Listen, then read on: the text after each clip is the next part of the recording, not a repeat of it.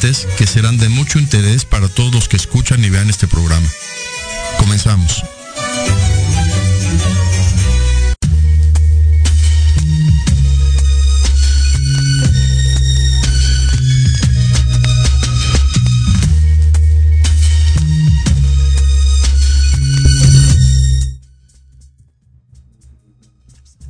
Buenos días, hoy martes 7 de diciembre del 2021.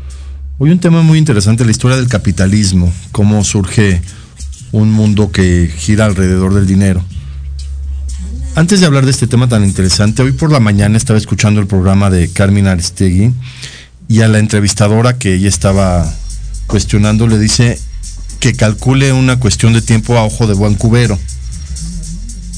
Comentar desde un punto de vista histórico de dónde salió este tema de de hablar a ojo de buen cubero, que utilizamos tanto en México como una cuestión de cálculo eh, no, no matemático de un tiempo, de alguna cuestión que se habla de ojo de buen cubero.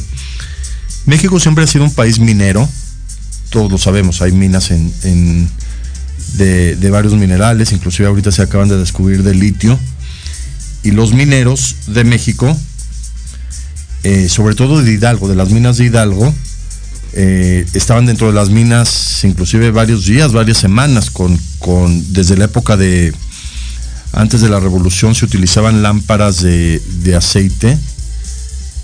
Eh, esto también es muy interesante, que se utilizaba para mantener una lámpara incandescente muchísimo tiempo, se utilizaba aceite de ballena, que se comercializaba muchísimo en esa época de finales del siglo XIX, principios del siglo XX.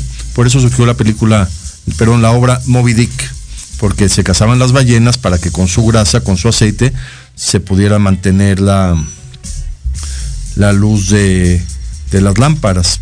Incluso surgió una época en Inglaterra que se llamó eh, el siglo de las luces, porque todo, toda Inglaterra se empezaba a, a, iluminar con lámparas que utilizaban aceite de ballena, sobre todo de, de chacalote y de ballenas que tenían mucho aceite de su grasa se obtenía este aceite antes de que se obtuvieran, claro, derivados del petróleo. Y en las minas, los, los mineros que estaban adentro de las minas, a veces a, profundidades muy, muy importantes, tenían que hacer sus necesidades en, en cubos, que eran cubetas, pero los llamaban cubos donde hacían sus necesidades. Y el que recogía esos cubos para salirlos a tirar y que haya un ambiente sanitario de alto nivel, le llamaban cuberos como no podían gastar tanta energía desde las lámparas incandescentes hasta después que se utilizaba la, primera energía eléctrica, estos cuberos tenían que calcular los cubos para irlos sacando y que no hubiera derrame de, los cubos. Y por eso se llamaba que estos cuberos, al sacar las, los cubos de las minas, tenían que tener muy buen ojo para poderlos tener lo más llenos posibles para no hacer tantos viajes de, adentro de las minas hasta afuera y poderlos hacer de una manera sanitizante muy, muy adecuada. Por eso llamó ojo de buen cubero, en base a los cuberos de Hidalgo que sacaban los cubos que comento. El capitalismo es un sistema humano, es lo primero que hay que entender para entender por qué el mundo se maneja así. Por más que se ha intentado de cambiar, eh, no va a cambiar. No va a cambiar porque el mundo ha sido así siempre. Siempre ha existido división de clases sociales, clases sociales que tienen mucho dinero, clases sociales que tienen menos dinero y clases sociales que tienen muy poco dinero. Eso es lo que quiero explicar en este programa muy interesante de, de la historia del capitalismo y todo se basa en un principio humano, en un principio evolutivo que tenemos la, humanidad y la humanidad como sociedad que es individualismo todas las personas tienen derecho a ser individuales y a progresar. Y la manera de progresar en este mundo es haciendo dinero. Finalmente es, un sistema, por eso se llama capitalista, porque es generar un capital, un capital de dinero que, entre más uno tiene, pues más se va desarrollando. Ese es el, el sistema de humano de este mundo. Este mundo gira alrededor del dinero. El eje de traslación de la tierra es, bueno, ahorita en dólares. Alguna vez fue en pesos, la época del porfiriato. Desde la Biblia, todo el mundo conoce la historia de Caín y Abel, dos hermanos de los primeros pobladores humanos de, la tierra, hijos de Adán y Eva, que Caín mató a Abel. Lo sabemos, sabemos la historia de, esta porque Abel presentó un, un, un, un sacrificio a Dios con muchísimo más capacidad de, económica que el de Caín.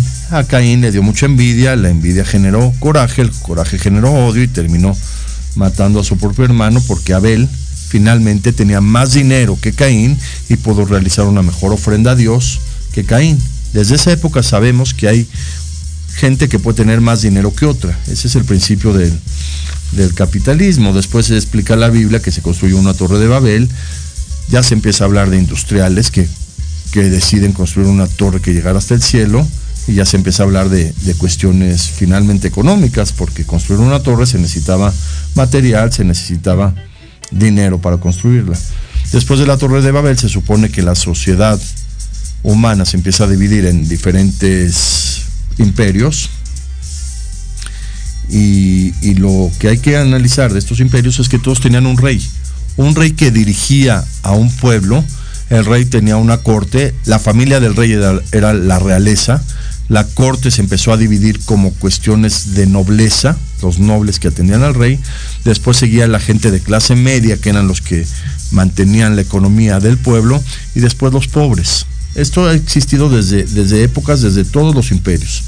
Desde, se sabe, desde Mesopotamia, que se supone que es de las primeras civilizaciones que existieron formalmente, el rey, hubo un rey, Nimrod, que, que, desde ahí empezó la división de, de poderes y la división de clases sociales.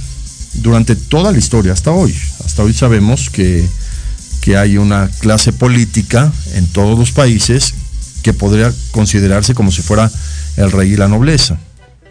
Claro, hay países que todavía tienen reinados, como Inglaterra, España, Suecia, Holanda.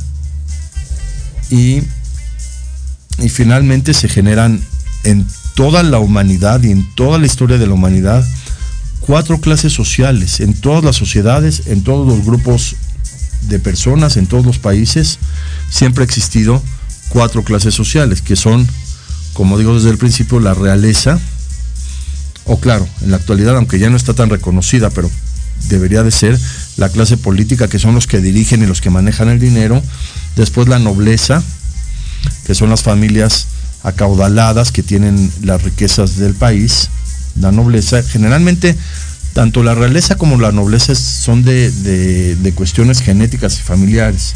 Después surge lo que debería ser el gran grueso de la población que debería ser la clase media.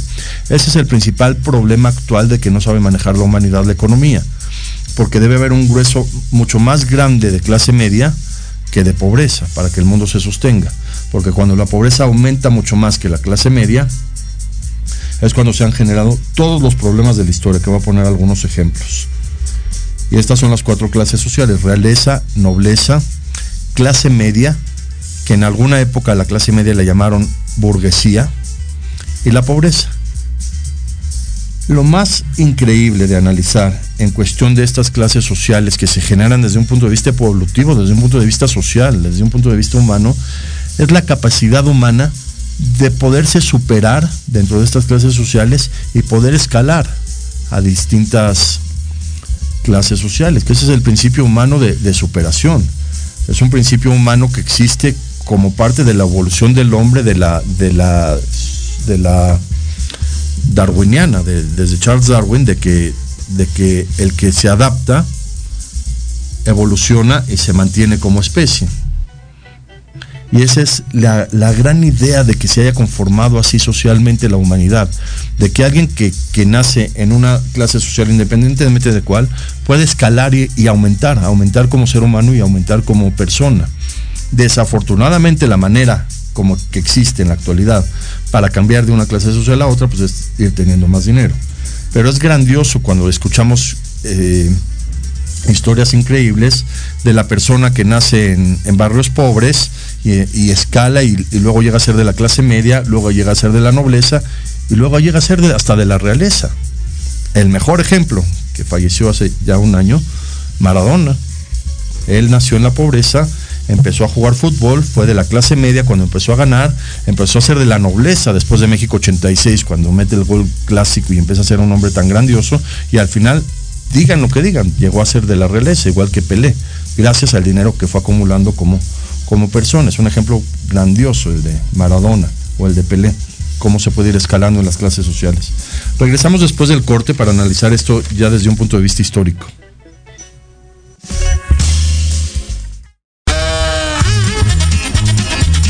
Oye, oye, ¿a dónde. Vamos a un corte rapidísimo y regresamos. Se va a poner interesante. Quédate en casa y escucha la programación de Proyecto Radio MX con sentido social. ¡Uh, la, la chulada!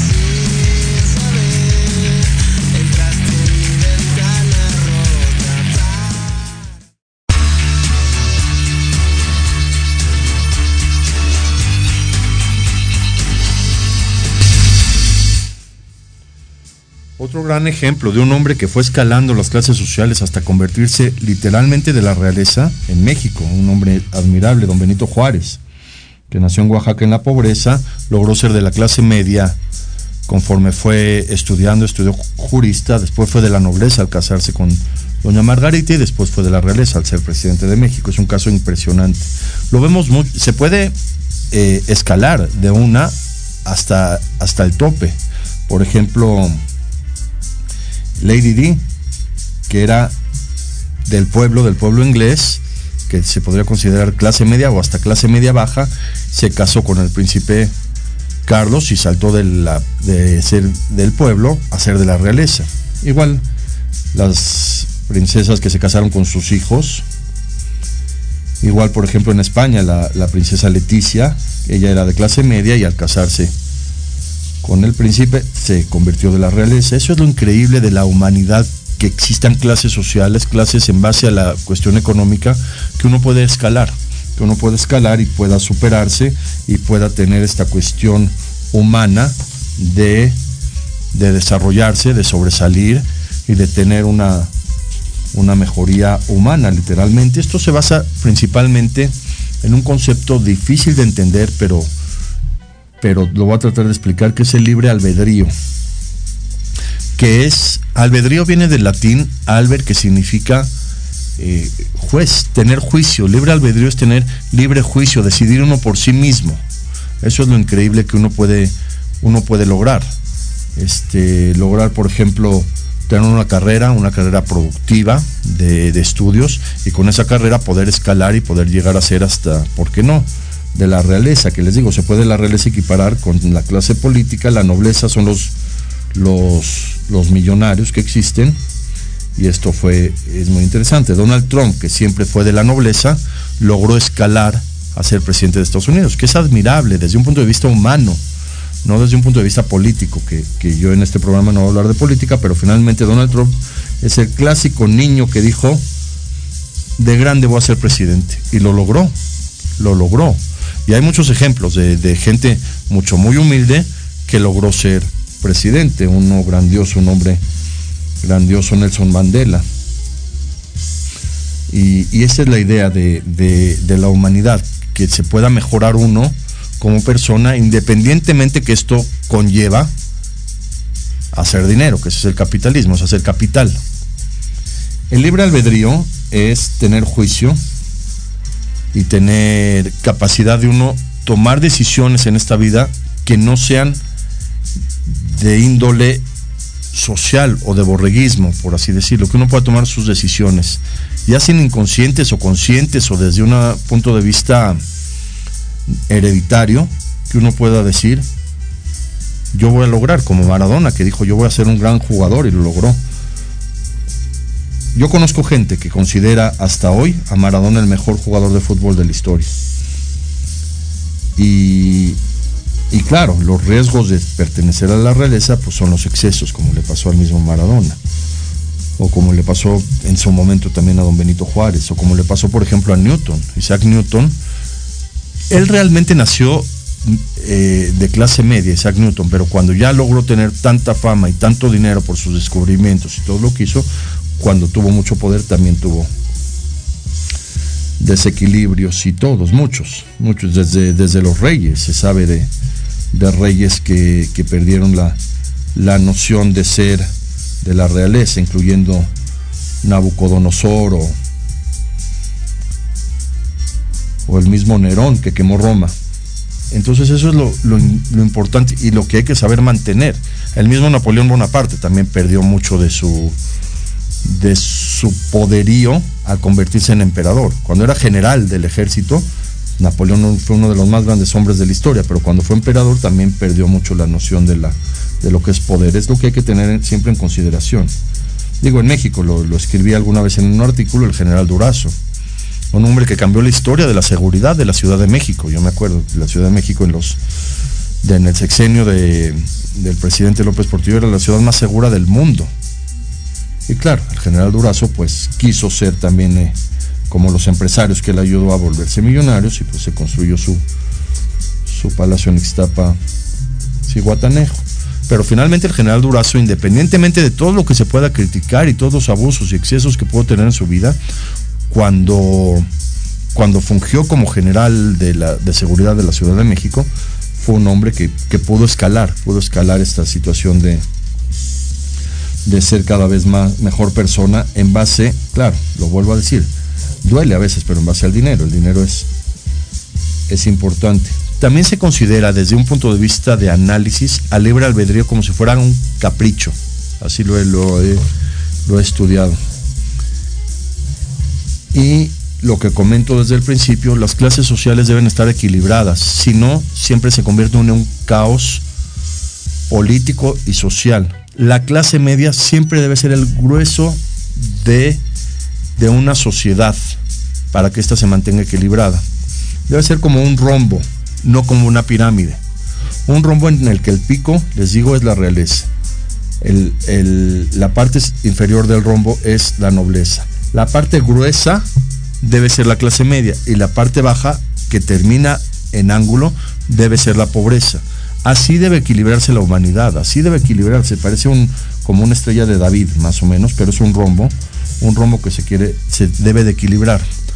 Cuando la nobleza empieza a convertirse en clase media por cuestiones económicas, la clase media se convierte en pobreza y les empieza a convertir en un, en un triángulo, empiezan los caos sociales, empiezan las guerras, empiezan los desequilibrios sociales y empiezan todos los caos que hemos vivido durante toda la historia. El mejor ejemplo es la Revolución Francesa. Empiezan a surgir los reyes, los Luises. Íbamos bien por Luis XIV, Luis XV, hasta que Luis XVI dijo, toda la riqueza es para nosotros. La clase noble tiene que tener menos dinero. La clase media, que es la burguesía, deben comenzarse a, disminuir. Por eso los burgueses empezaban a convertirse en miserables. Vean qué término tan despectivo, ¿eh? lo escribió Víctor Hugo, los miserables. Y al empezar a aumentar la pobreza o esa clase media que empezó a disminuir, a, dejar de tener poder, la clase baja dijo, ya no vamos a permitir esta situación. Todo lo que quiso hacer Luis XVI desde un punto de vista arbitrario fue empezar a aplacar a los poderosos que como ya empezaban a dejar de tener dinero porque todo lo empezó a, acumular él y su pequeño grupo de políticos, lo que empezó a hacer fue empezar a, a, encarcelar en la Bastilla a esa gente inconforme que no empezó a aceptar a volverse de la nobleza burgueses y de los burgueses pobres, o de, de la nobleza clase media y de la clase media pobres. Entonces los empezó a encarcelar en la, en la Bastilla hasta que llegaron los grandes intelectuales y dijeron, esto no va a seguir así porque puede colapsarse no solo Francia, el mundo entero. Y decidieron empezar a Robespierre, Montesquieu, Voltaire, Rousseau, a generar todo un proceso intelectual para acabar con esta monarquía hegemónica que estaba acabando con la economía de Francia. Y surge un hombre que participó en la toma de la Bastilla, que fue Napoleón, y logran derrocar ese sistema que se estaba agotando. Y lo que hizo Napoleón muy inteligentemente fue fortalecer la clase media. Era un genio, un genio, un gran visionario. ¿Cómo lo hizo? Pagando bien a todos los soldados del ejército francés, inspirándolos con una canción fantástica que es la marsellesa, y, logró que los soldados franceses y todas sus familias generaron una economía muy sostenible, una clase media muy sostenible en Francia y rescató Napoleón a Francia, al mundo entero y Napoleón quiso conquistar al mundo con esa ideología, igual que lo había hecho alguna vez Alejandro Magno, igual que lo había hecho alguna vez Julio César, y no lo logró porque lo traicionaron en la batalla de Waterloo. Pero finalmente ese fue el problema de, la Francia de, 1780, que, que la clase media empezó a desaparecer. Ese instinto de superación de la humanidad, de poderse convertir de clase media en nobleza, se acabó, se acabó ese ideal. Es un ideal, es un instinto, no se puede ir contra de él. Es el instinto básico de decir, eh, yo quiero superarme en la vida para lograr ser alguien. Y claro, lograr ser alguien también significa ganar dinero y también significa capitalizarse.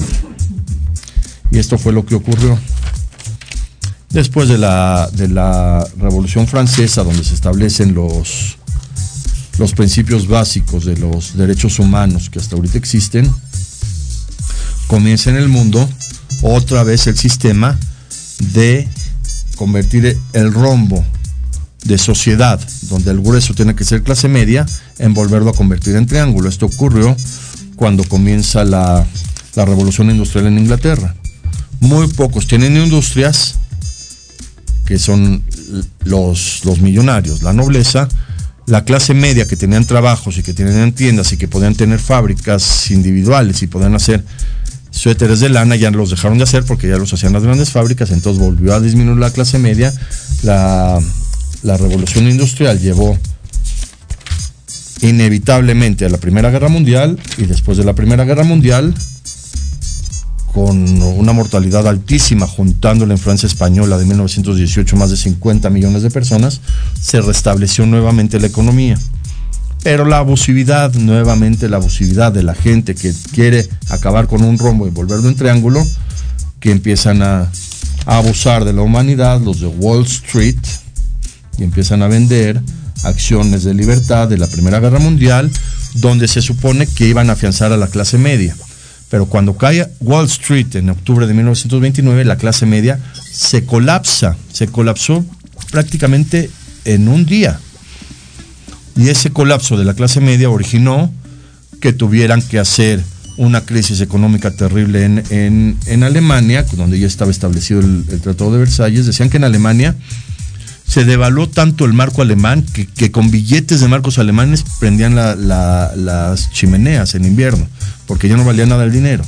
Y claro, Alemania, pues un país poderoso, empezó a tener pobreza, empezó a haber hambre en su sociedad y eso originó que surgiera la, la Segunda Guerra Mundial.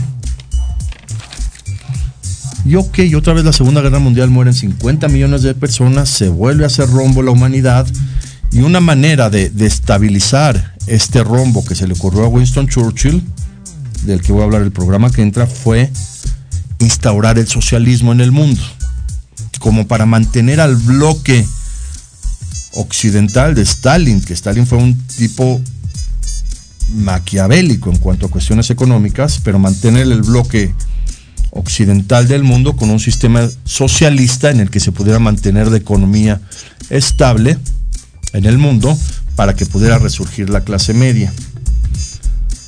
Surgió el plan Marshall de los Estados Unidos, que luego lo pueden estudiar y todo, y, y finalmente se mantuvo. Después de la Segunda Guerra Mundial, otra vez el rombo, el rombo humano en el que el grueso de la población fuera la clase media y no la pobreza y así se mantuvo después de la Segunda Guerra Mundial más o menos estable el mundo hasta 1989 que se decide tirar el, muro de Berlín con un hombre impresionante de analizar, Mikhail Gorbachev, y su tratado llamado la perestroika, y se estabiliza el mundo prácticamente en un año como si jamás hubiera existido el socialismo.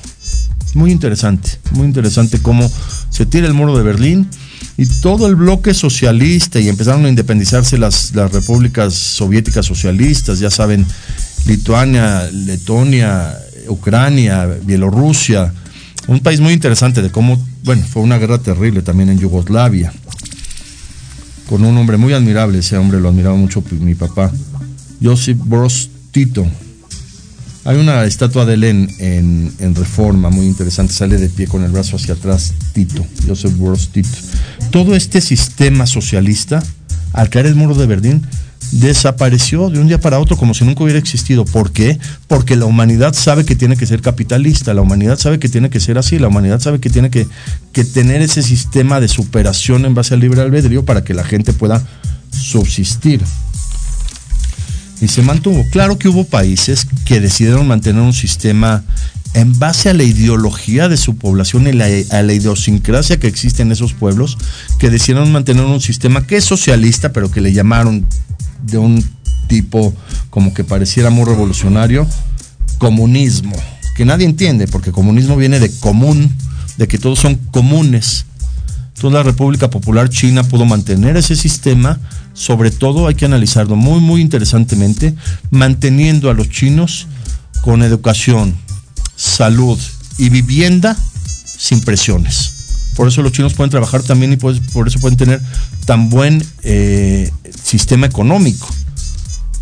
Porque nacen los chinos y no se tienen que preocupar por pagar renta, ni por pagar doctores, ni por pagar educación. Entonces pueden trabajar tranquilamente, sanamente, subirse a sus bicicletas, viajar por todo China, comer pato y estar tranquilos. Y por eso se logró un sistema comunista, como el de Corea del Norte también, y como otros sistemas.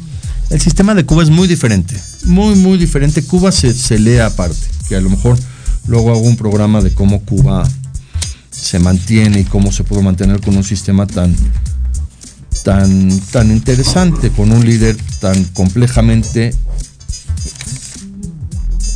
analizable como Fidel Castro. Pero por ahora analizar esto del, capitalismo, cómo ha mantenido a la humanidad y cómo ha logrado que, que la humanidad se mantenga en este sistema que les digo que debe ser un rombo, un rombo donde la clase media debe ser la más popular, la más grande y la más poderosa para que mantenga el rombo. Porque si el rombo se mantiene en triángulo, la pobreza no lo puede mantener y se derriba. Entonces, esto es lo que, lo que se logra cuando se puede mantener una clase media estable. Afortunada o desafortunadamente, el único país del mundo que en los últimos 40 años ha logrado mantener este rombo estable, el único ha sido Estados Unidos, como se quiera analizar. Ni siquiera Suecia, ni siquiera ningún país europeo, ni siquiera Noruega, es ni siquiera Canadá. Fíjense que en Canadá también hay muy buena estabilidad de la clase media, pero más en Estados Unidos. ¿Cómo logran esto? ¿Cómo logran esto los, los americanos? Diría un idealista porque creen en Dios. En su manera ponen en God, en God We Trust. Pero lo logran con un sistema económico bastante inteligente que puede mantener a la realeza, a la nobleza, a la clase media impresionantemente, donde en Estados Unidos se calcula que hay un 30 a un 40% de la población que puede considerarse de clase media y la clase pobre estable. ¿Cómo logra esto Estados Unidos? De una manera muy interesante. Número uno, salarios altos. Salarios altos. Es increíble cómo puede uno llegar a Estados Unidos y ganar en cualquier trabajo sencillo en un súper 15 dólares la hora. En casi cualquiera de los estados de, de la Unión Americana, de los Estados Unidos, por eso son Estados Unidos de América.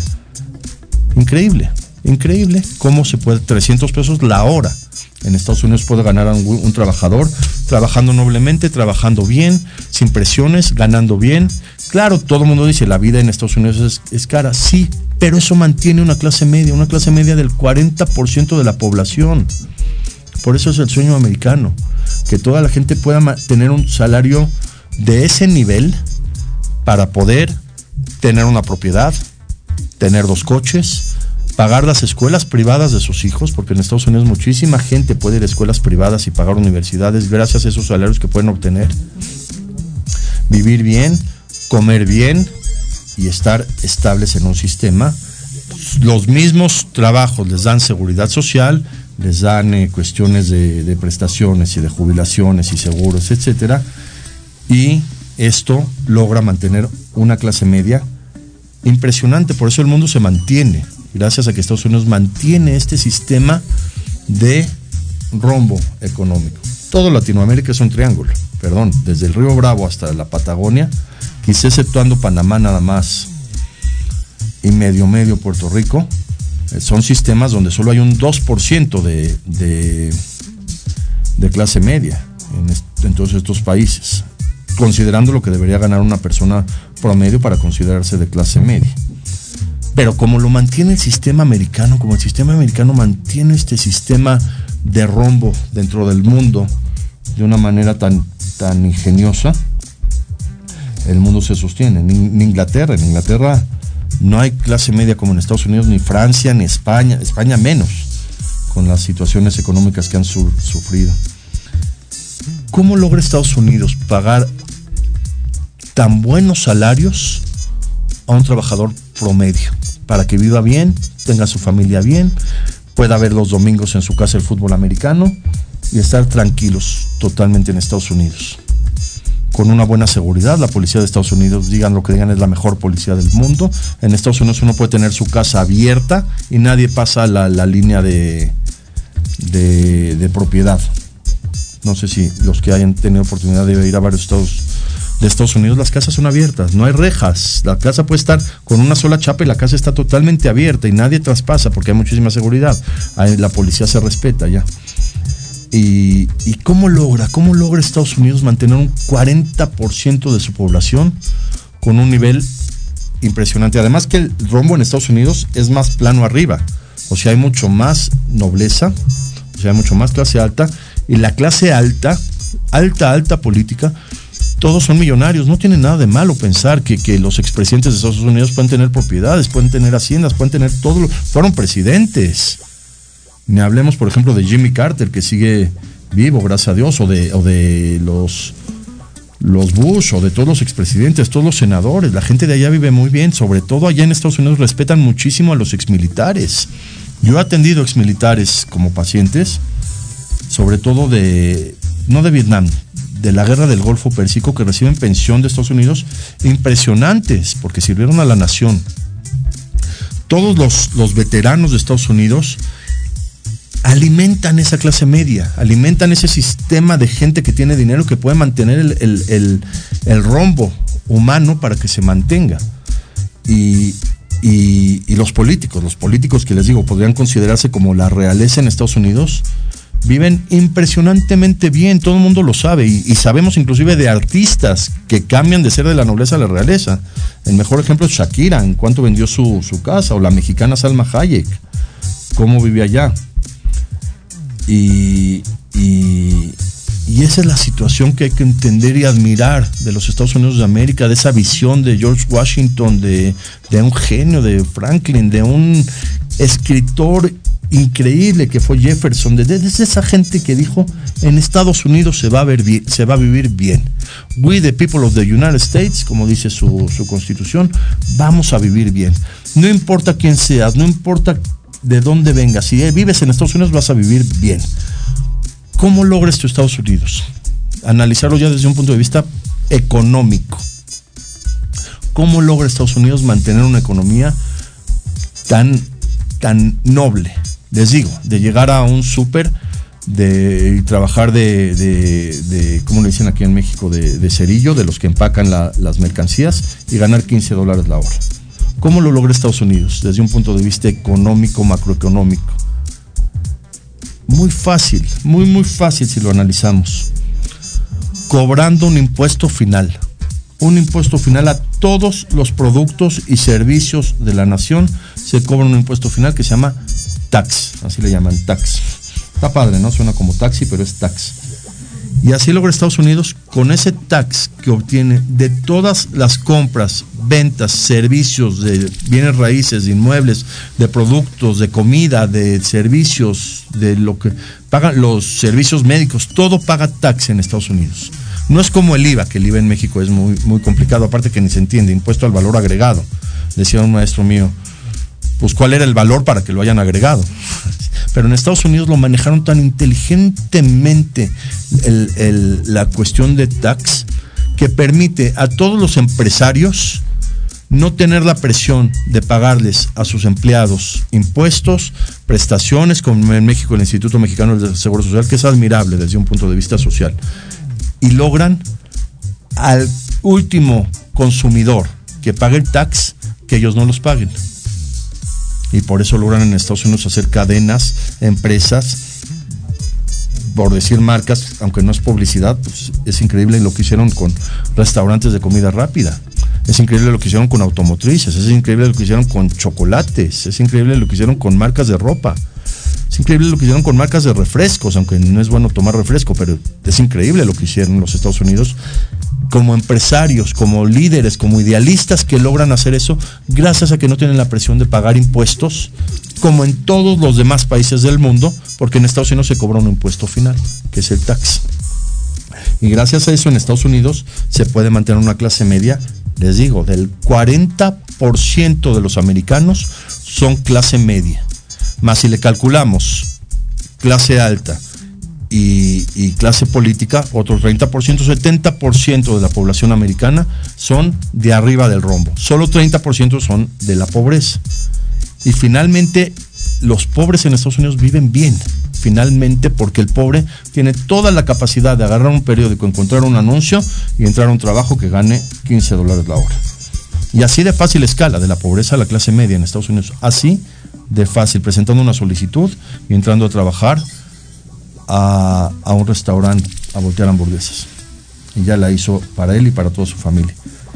Esa es la grandeza de Estados Unidos. En los demás países, sobre todo de América, consigues un trabajo padrísimo en un café que es americano, que te llama mucho la atención, que tiene como una sirena, padrísimo, padrísimo, padrísimo. Y ganas, bueno, no quiero decir cuánto ganas, pero jamás vas a llegar a lo que ganarías en Estados Unidos. Un gerente de banco, un policía en Estados Unidos, un maestro en Estados Unidos lo que gana. Un- En Estados Unidos uno puede vivir de maestro como, como, como clase alta, como de la nobleza, de maestro. Imagínense, yo fui maestro muchos años, pero no hablo.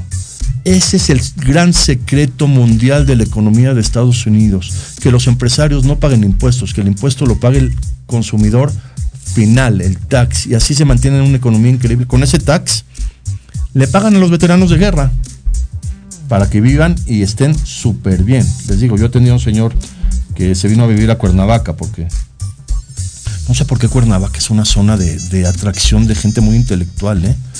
Digo, ahí vivió Eric Fromm, el, gran psicólogo y varias personas de, mucha importancia. Y, este señor vino a vivir a Cuernavaca, su esposa mexicana, y, aquí vivía y me contaba que él era, él era ex militar americano y recibía una pensión increíble, ¿no? ni les digo. Y todo eso lo logró Estados Unidos gracias al tax.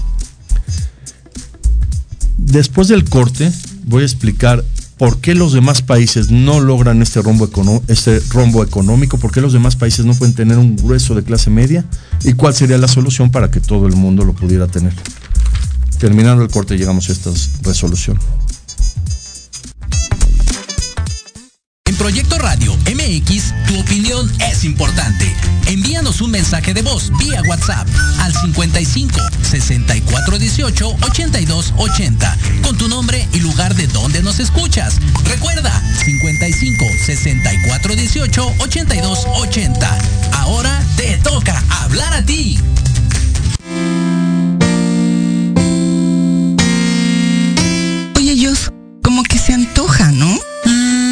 ¿Qué? ¿Un vinito? No, y sí. ¿Una comidita? Mm, más bien se antoja viajar.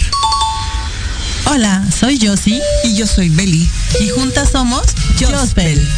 Diviértete con nosotros y aprende de viajes. Escúchanos todos los martes en Te Antoja a las 12 del día, donde hablaremos de tipos de viajes, experiencias, tips, destinos y todo lo actualizado en el mundo del turismo. Solo por Proyecto Radio MX con sentido social.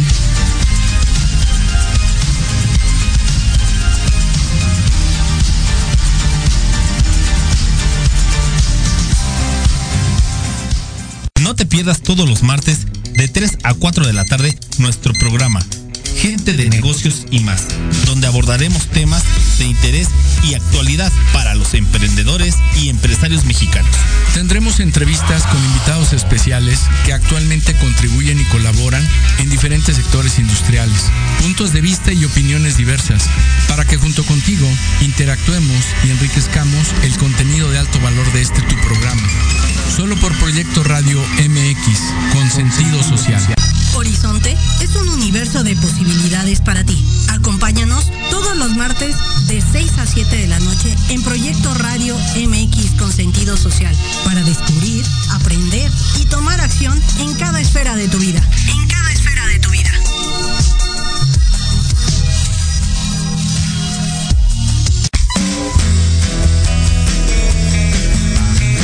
¿Te gustaría que tus hijos fueran adultos exitosos? ¿O qué tal tener una mejor relación con ellos? Todos necesitamos un apoyo de vez en cuando, ¿no crees?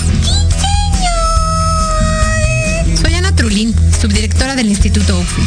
Acompáñame todos los martes de 7 a 8 de la noche en De la mano con tus hijos y descubre cómo relacionarte con ellos desde el corazón. Por proyectoradiomx.com con sentido social.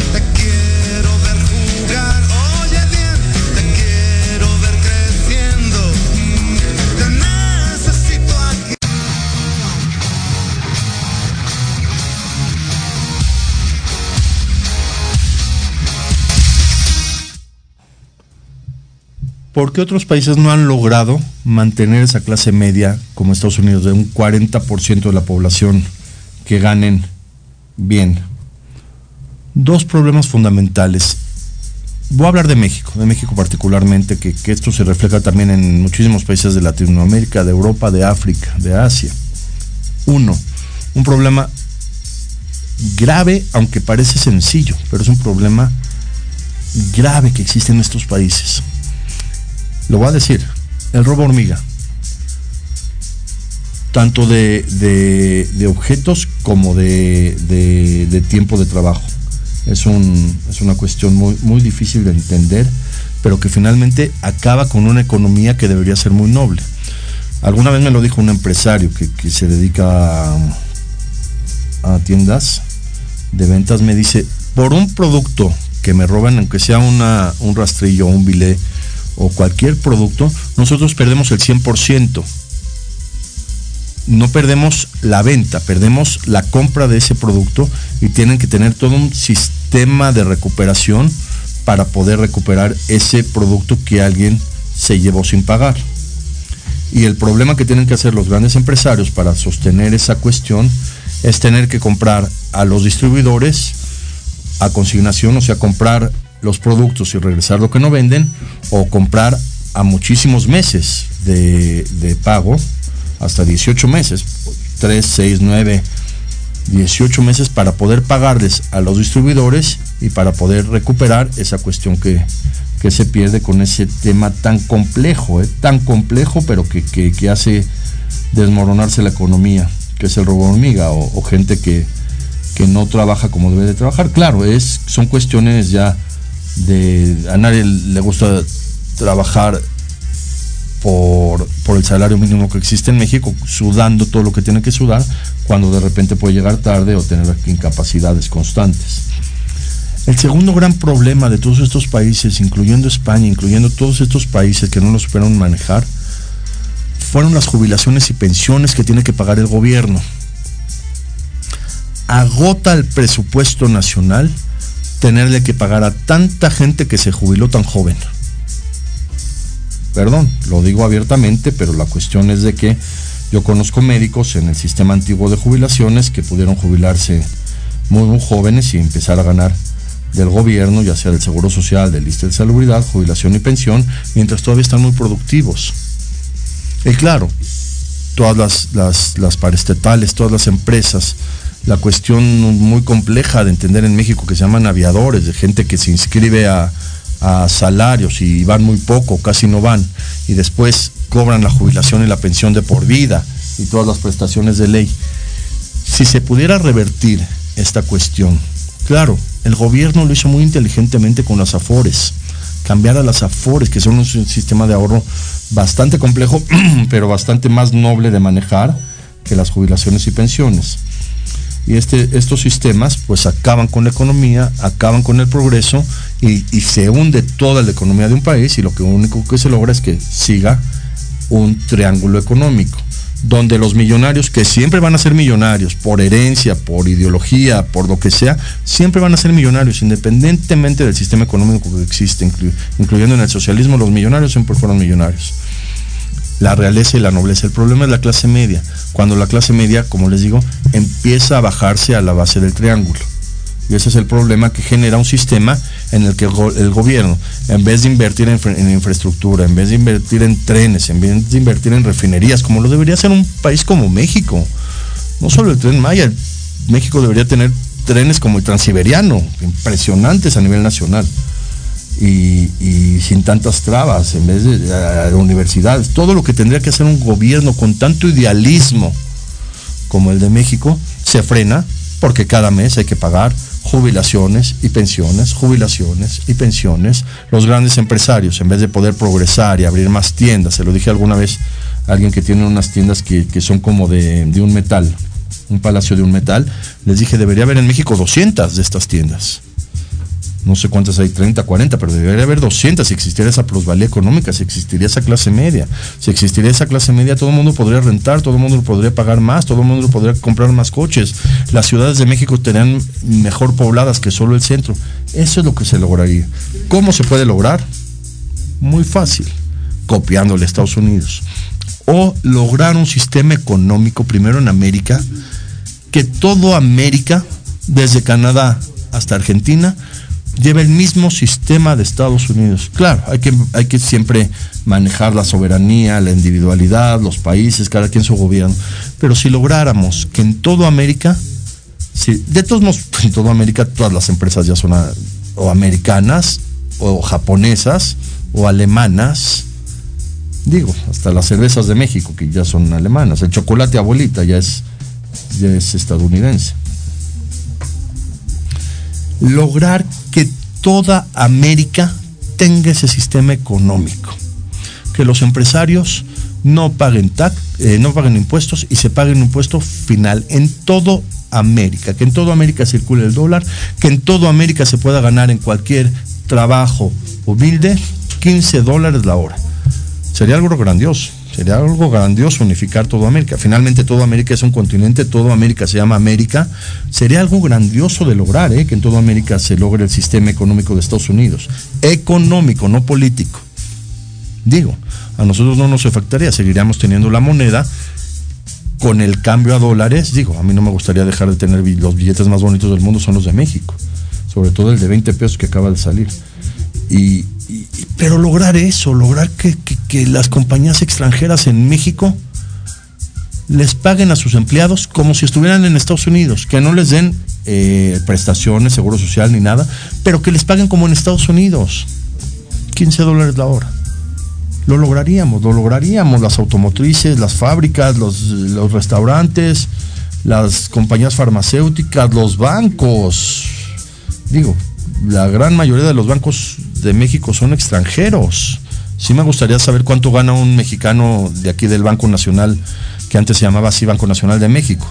¿Cuánto gana si estuviera ya en el que se llama, como se dice, ciudad en Estados Unidos? Sería grandioso ese sueño. Sería grandioso ese sueño mundial y claro, después seguirnos con Europa, después seguirnos con Asia, después seguirnos con África y que todo el mundo tenga el mismo sistema americano de un impuesto final, pagar un impuesto final, que el consumidor pague el impuesto, no los trabajadores ni los empresarios. El impuesto final es una idea genial de los norteamericanos, es una idea del tamaño del descubrimiento del foco, de Edison, que también fue americano.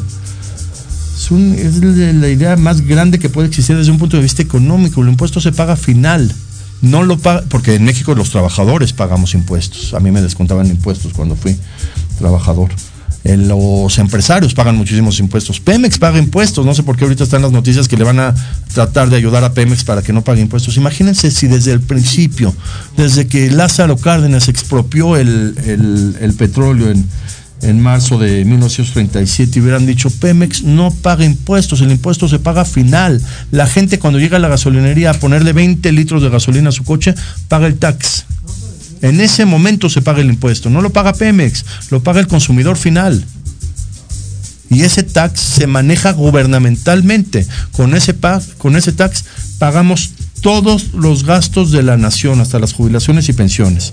Y a los trabajadores, sí les pagamos 15 dólares la hora. Aumentamos la clase media, aumentamos el rombo a nivel mundial y todos viviríamos como si fuera económicamente Estados Unidos. Independientemente de Estados Unidos, porque México jamás va a cambiar, la ideología mexicana jamás va a cambiar. En México jamás se van a dejar de comer tacos de canasta ni de formarse a la cola de las tortillas en cada, en cada esquina, ni de hacer salsa de molcajete, ni de comer enchiladas de mole. Allá me dio hambre. No va a cambiar la ideología de los países, no va a cambiar la cultura, no va a cambiar la gente, no va a cambiar el, sistema, no va a cambiar el alma de las personas, pero va a cambiar el sistema económico que necesitamos para que este mundo se mantenga, porque está peligroso que cada vez más la clase media se achica en todo el mundo, y más con la pandemia, y más con los gastos que tuvo el mundo por la pandemia, y más porque los bancos desafortunadamente no ayudaron a nadie cuando empezó la pandemia. Los bancos del mundo debieron haberse organizado todos para decir, a partir de la pandemia, bajamos los pagos de todo el mundo para que pueda estar más tranquilo la humanidad y pagar menos. No, no lo hicieron. Pero si logramos, les digo, el sistema económico americano, que sea un sistema económico mundial, se va a mantener la humanidad por siempre. Gracias. El próximo programa. El próximo programa, la vida de Winston Churchill. Todos los lo que lo han estudiado quiero en el programa hablar de detalles muy, muy finos de su vida, de un hombre que tuvo tanta capacidad para cambiar el mundo. Nos vemos el próximo martes.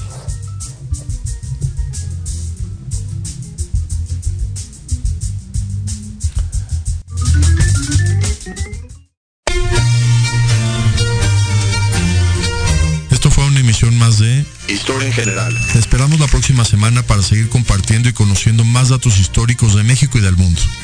Hasta la próxima.